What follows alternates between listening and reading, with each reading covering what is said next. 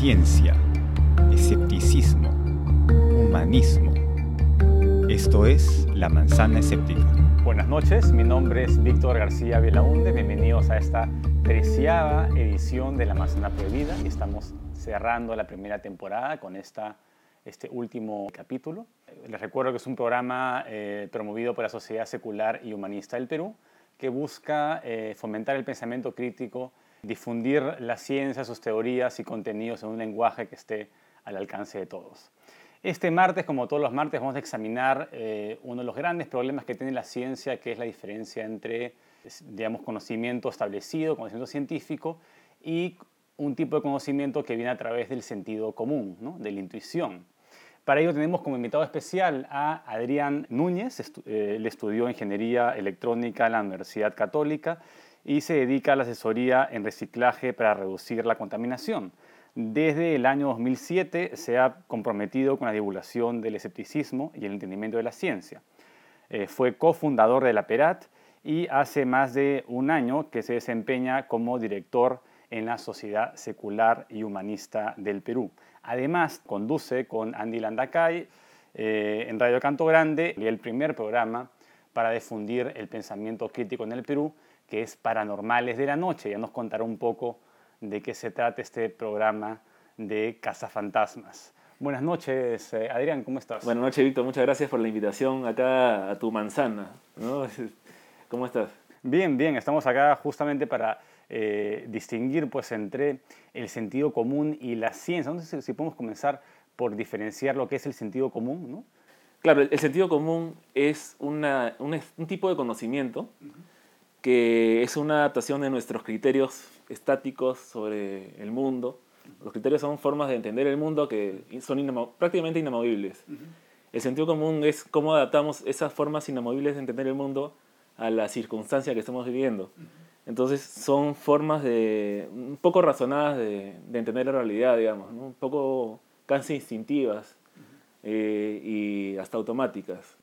¿Y por qué surge el sentido común? Eh, eh, ¿Y todo el mundo tiene sentido común? Todo el mundo, a, pesar de lo que dicen que el sentido común es el menos común de los sentidos, en realidad todos tenemos sentido común. Lo que no tenemos muchas veces es un criterio eficiente, algo que sirva, ¿no? Pero el sentido común eh, sería imposible vivir sin él. El sentido común nos, nos, ayuda a vivir en lo cotidiano. ¿no? No nos sirve mucho para el conocimiento más elaborado, más racional, pero sí, digamos, para cruzar la calle. Entonces, el sentido común nos puede dar información del entorno que no es eh, en sí precisa, pero es funcional. ¿no? Es, es funcional eh, tener la idea de que los objetos son sólidos y no se pueden atravesar para no golpearnos contra ellos. Claro. A pesar de que sea, esté comprobado que estén compuestos de vacío, ¿no? Sí, sí. Igual podría ser como una, una manzana como esta. El sentido común te dice que el, rojo de la, de la manzana es natural, ¿no? Pero, eh, ¿qué tendrías que decir? Ah, bueno, sí, la manzana en realidad, eh, el sentido común a, a, todos nos dice que, o a casi todos, nos dice que por ser muy roja debe ser muy sana, ¿no? Este, o digamos, este, es una cosa, como tú dices, más natural. En realidad, ahí, ahí viene lo interesante porque el sentido común cambia según la experiencia. Las personas que hemos tenido experiencia con este cultivo de manzanas sabemos que este color se debe a que se le echa un, un producto químico que las, las pone de color parejo y rojo. ¿no? ¿Por qué? Porque el sol nunca les va a caer parejo por todos lados. Entonces vas a tener siempre manzanas con manchas de distintos colores y para eso se le echa un químico para poder venderlas con más facilidad. Entonces, eh, el sentido común nos puede llevar a, al error, ¿no? nos puede llevar a percibir la realidad de manera conveniente, pero no como la realidad es en, sí misma. Así es, eh, hay, normalmente nos lleva al error, pero un error que es funcional, ¿no? o sea, nos permite sobrevivir, digamos, a las circunstancias, este, incluso tener buenos resultados en nuestros trabajos, en lo que hacemos pero cuando nuestros trabajos dependen de cosas un poco más elaboradas y racionales, ahí sí nos llega a errores este, eh, fuertes, digamos, y, y contraproducentes. ¿Podrías poner un ejemplo en el que el sentido común no sea un buen aliado para eh, diferenciar la verdad de la mentira? Sí, por ejemplo, en la investigación científica este, hay que tratar de evitar este, algunos sesgos cognitivos que vienen del sentido común. Eh, por ejemplo, este, a mí me puede parecer que la, digamos, este, la homeopatía funciona, ¿no? Porque he visto que a mucha gente le funciona y ya tengo un sentido común que me dice, no, esto funciona. Entonces, yo tengo que hacer una investigación científica que trate de aislar variables y, este, y ver si realmente funciona independientemente de que yo lo crea o no, ¿no? Entonces, eh, no me puedo guiar del sentido común, me tengo que guiar de ciertas normas que hay este, ya establecidas para hacer investigación científica. Habíamos comentado un poco sobre la teoría evolutiva ¿no? y lo contraintuitiva que es la teoría evolutiva. ¿no? Es, es más fácil pensar eh, que los animales y las plantas y nosotros hemos sido diseñados. ¿no? ¿Hay otras eh, circunstancias en las que el sentido común de verdad no puede ser confiable para nada? Eh, bueno, ahora que has hablado de eso, yo diría que hace 154 años o más, eh, el sentido común nos diría que al ver la diversidad de especies en el planeta, algún ser sobrenatural tendría que haberlos creado todos este, en su diversidad, ¿no? Pero ahí viene una, una, explicación que era mejor que la anterior, o de repente la primera explicación que tenemos, que es la, este, la teoría que propuso Darwin, ¿no? de, selección natural, que a mí me parece que es una teoría fácil de entender, ¿no? Y yo creo que en ese sentido, el sentido común que manteníamos no se puede sostener ya, ¿no? O sea, este, cualquiera que haya entendido esa teoría tiene que aceptar este, que quizás uno estuvo antes equivocado o la humanidad estuvo equivocada y, ahora tiene una mejor explicación. ¿Y, ¿Y, por qué confiar en un modelo científico? ¿no? Mucha gente dice, pero yo prefiero confiar en el sentido común, ¿no? que me dice directamente cómo son las cosas en vez de confiar en un modelo científico. Pero ¿por qué razones? ¿Por qué los científicos tienen razones para pensar que un modelo es mucho más real que las conclusiones del sentido común? Cuando se da el caso de que un modelo es antiintuitivo, ¿no? tendemos a desconfiar de, a desconfiar de él. ¿no? Pero resulta que el modelo científico, no, el modelo, no cualquier modelo, el modelo científico es la mejor explicación que tenemos hasta el momento para determinado fenómeno. ¿no? Entonces, uno que, en qué confiar más, en el mejor modelo, que, o en la mejor explicación o en la intuición. ¿no? Ahí viene la... Cada uno debería de poder decidir, ¿no? pero yo preferiría confiar en algo que está comprobado que es mejor que otras cosas. Claro, es, es interesante porque mucha gente dice, no, yo lo he vivido, es mi experiencia, es, no es una anécdota, pero para la ciencia lo anecdótico no tiene pues, un valor eh, real. ¿no? Eh, en cambio, un modelo científico, una teoría científica está soportada por cientos de experimentos, está en concordancia con otras teorías, entonces tiene mucho más eh, veracidad que, que, cualquier modelo intuitivo, ¿no? Eh, claro, ahí también hay que ver que hay un malentendimiento de qué cosa es un experimento científico, ¿no? Porque cuando el, a nosotros nos enseñan mal, creo, en todos lados, en, en la televisión, en el colegio, en todos lados, nos hacen ver como que el experimento científico es algo más imaginativo. Se te ocurre experimentar algo, lo pones en el laboratorio y ves que, cuál es el resultado. Resulta que de esa manera no se puede hacer experimento científico. O sea, tú tienes que tener primero una fuerte base científica, teórica, digamos, sobre lo que vas a experimentar y tienes que conocer cuáles son los elementos que vas a medir. ¿no? Por eso es que la experimentación científica va paso a paso y muy lentamente, porque no puedes, ir, no puedes darte grandes saltos, no tiene fundamento. ¿no? La experimentación científica es más confiable que una experimentación que podemos realizar, digamos, este, por nuestra cuenta, que nos hace ver como que esta es la realidad porque la hemos experimentado.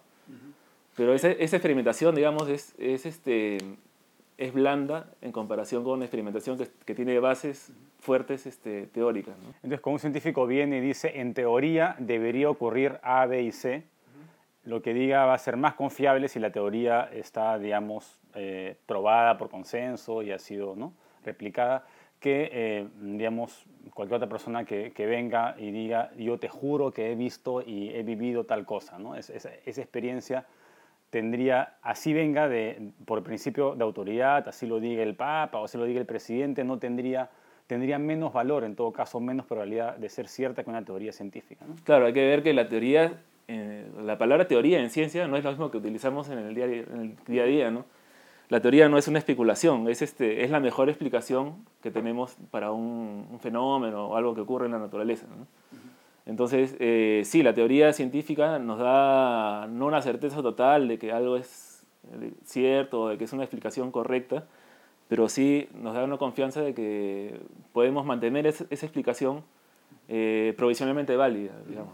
Eso es interesante, ¿no? Provisionalmente válida, porque muchas personas atacan a la ciencia diciendo que son absolutistas, creen tener la verdad absoluta, ¿no? No hay verdades, absolutas, hay verdades provisionales, ¿no? Los modelos son provisionales hasta que alguien pueda probar lo contrario, ¿no? Yo creo que cualquier persona que tenga cierta experiencia leyendo papers, leyendo este, publicaciones científicas, sabe que en realidad es todo lo contrario. Cuando tú lees un, eh, cierta cantidad de publicaciones, siempre debe ser al final, dice, se necesita más, este, más experimentación, o sea, nunca concluyen algo, ¿no? Siempre hay, este, digamos, espacio para, para mejorar, incluso para rebatir totalmente lo que uno está diciendo en, una investigación.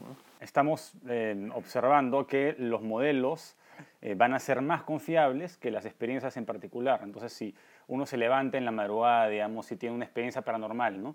Primero hay que, hay que pensar. E efectivamente puede ser que las, tal vez haya una probabilidad de que las leyes de la, de la ciencia se suspendan o que sea un fenómeno que no haya sido observado antes, pero lo más probable es que si uno tiene un fenómeno paranormal es que eh, haya tenido una recreación cerebral, una alucinación, ¿no? Primero, tener la mente abierta y saber que uno siempre puede estar equivocado, ¿no? Entonces, si puede estar equivocado sobre algo teórico, con más razón puede estar equivocado eh, sobre algo que es instintivo, ¿no? Algo que, que, ha nacido de una manera irracional en ti, ¿no? Entonces, eh, partiendo de ahí, yo creo que uno puede comenzar a leer, a enterarse de teorías que son al comienzo disparatadas, ¿no? Por ejemplo, eh, la mecánica de partículas, la mecánica cuántica este, es totalmente antiintuitiva al comienzo, sobre todo, ¿no? De repente hasta siempre para muchos. Pero si tú te enteras bien, te das cuenta de que hay tanta experimentación eh, que demuestra que lo, que dicen, por ejemplo, el experimento de la doble rejilla, ¿no? que es antiintuitivo, pero que está eh, recontra comprobado. ¿no? Entonces, ahí uno primero pone en duda lo que creía y después este, ya comienza a aceptar la realidad de una manera mucho más amplia. Muy bien, eh, muchas gracias. Estamos cerrando ya la primera parte en esta última edición de la primera temporada y nos vemos en la segunda parte. Estamos acá de vuelta en la Manzana Prohibida, esta segunda parte del programa con Adrián Núñez, hablando sobre la diferencia entre la ciencia y el sentido común, en qué, en qué coinciden, en qué se diferencian. Eh, no sé si nos puedes comentar un poco eh, esta diferencia entre, mucha gente se confunde la ciencia de lo que es la pseudociencia. ¿no? Eh, hay muchas pseudociencias que para la gran mayoría de gente pasan como ciencia. ¿no? Hay un criterio establecido para poder distinguir a una de la otra? Sí, bueno, eh, en realidad no hay un criterio muy sólido, porque incluso entre los mismos este, científicos de la ciencia no se ponen de acuerdo entre qué cosa, entre cuáles son efectivamente ciencias y cuáles no son ciencias, y cuáles de esas no ciencias son pseudociencias. Eh, por ejemplo, para algunos epistemólogos el psicoanálisis es una pseudociencia, ¿no?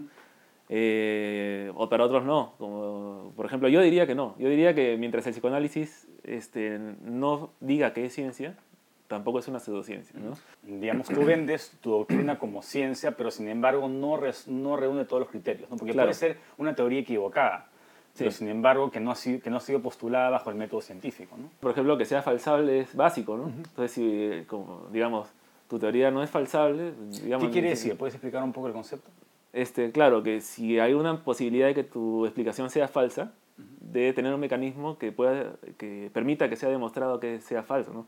Por ejemplo, la, la, evolución es totalmente falsable, porque si en algún momento descubres un fósil anterior a lo previsto por el árbol de la vida, toda tu, toda tu explicación se desmonta. Uh -huh. Entonces, eso hace precisamente que sea ciencia, o sea, que que sea falsable tu explicación. Entonces, digamos que encuentras un fósil, eh, un trilobite eh, en el Jurásico y, y, ya eso invalidaría toda la teoría porque no debería haber ese tipo de fósiles en esa era claro, geológica. ¿no? Exactamente, sí. Es así de, de, así, de simple, de, o sea, así, es basta, la prueba, así, basta, así es la prueba, claro. Uh -huh. Basta una prueba para que se derrumbe todo el castillo. Claro, tendría, tendría que ser muy difícil poder remontar eso, digamos, uh -huh. encontrar algo anterior este, que explique por qué hubo ese error y todo pero sería un golpe muy duro para una, este, para una ciencia que le pase algo así. ¿no? Uh -huh. eh, si tu explicación científica no tiene un mecanismo que permita eso, desmontarlo, entonces yo no diría que es, que es ciencia. Y creo que nadie diría lo mismo. Eh, el ejemplo clásico de la, de ufología, ¿no? que se llaman científicos, ¿no? que estudian el fenómeno ovni, que es un fenómeno que por definición, eh, el fenómeno ovni, es, eh, describe algo que no puede ser identificado. Entonces, tú no puedes partir de algo no identificado, tú no puedes partir de un misterio absoluto, tú no puedes partir de algo que, que no tiene pruebas, ¿no? porque no hay, aparentemente no hay un tornillo, no hay a una pieza, digamos, que los científicos puedan examinar y que concluyan que sea alienígena. ¿no? Eh, ningún ser extraterrestre consciente, inteligente, digamos, haya podido ver hasta acá por, la, por, digamos, por las velocidades que se necesitarían recorrer, este, por lo que sabemos del universo. ¿no? Entonces, todo lo que estás proponiendo con la ufología es una explicación sumamente extraordinaria, ¿no? con pruebas que no tienes, o sea, no, que no son suficientemente contundentes. ¿no? Tú necesitarías, como tú dices, un, un tornillo comprobadamente extraterrestre, ¿no? Este, eh, por no decir ya eh, un, eh, un feto o lo que sea que puedas encontrar de otro lado, que no sea un muñeco, porque digamos lo, lo que hemos observado en la historia son lo que, lo que dicen las muñecopsias, ¿no? O sea, una supuesta autopsia que es un muñeco. Lo abres por acá Claro, y... y, este, y al final no encuentras eh, ni un dedo, ni un brazo. Sería ideal tener el cuerpo entero de un extraterrestre para examinarlo, pero lo que encuentras es que se robaron el cuerpo y ahí está el video, ¿no? Claro, sí, siempre video pasa no- algo Un video no pasa por prueba, ¿no? Científico, sí.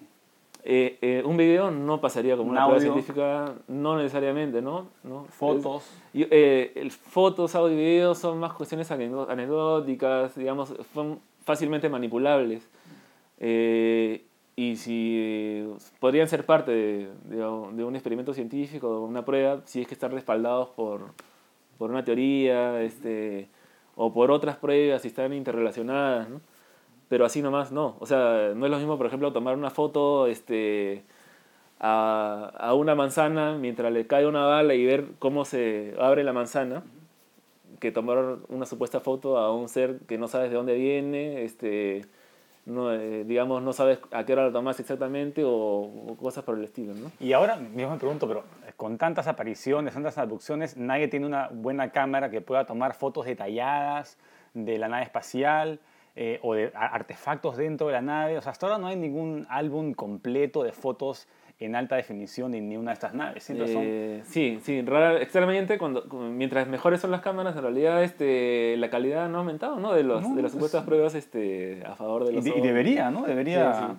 Y ojo, yo no niego que puedan existir seres vivos eh, eh, en otras partes del universo, ¿no? sino que toda esta parafernalia de la ufología, en realidad, eso no es ciencia, ¿no? eso no es una manera de, de probar nada. ¿no? Claro, eh, porque Becker y Clark tienen este libro de la, la explicación que me gusta mucho eh, para mis clases y, y plantean eh, que toda buena explicación científica tiene eh, tres, tres elementos, ¿no? que tienen que haber teorías, tienen que haber eh, leyes, ¿no? regularidades numéricas en forma de ecuación y tiene eh, que haber también pruebas, ¿no? pruebas eh, tal vez en laboratorio, algún otro tipo de pruebas. ¿no? Y un video, un audio, un testimonio no pasan como prueba científica. ¿no? Pasaría como anécdota, ¿no? que la anécdota no sirve como prueba científica. Y así haya pruebas, si esas pruebas no están respaldadas por una teoría científica, si contradicen algunos principios de la física, también nos pone, ¿no? Eh, du- dudaríamos, ¿no? Y, y tal vez pensaríamos que es una pseudociencia, ¿no? Eh, primero, claro, la primera reacción sería de cualquier persona este, dudar, ponerla como, eh, digamos, en, en un sitio este, como charlatanería, digamos. Igual eso no impide que después puedas este, repensarla y ver si realmente hay algo de sustento, ¿no? Pero hasta ahorita, en ese tipo de temas como la ufología, lo paranormal, no se ha podido mostrar que, que haya sustento, digamos. ¿no? Que hay son- lo que hay son creencias que la gente deposita ahí este, eh, sobre la base de que no todo se sabe, ¿no?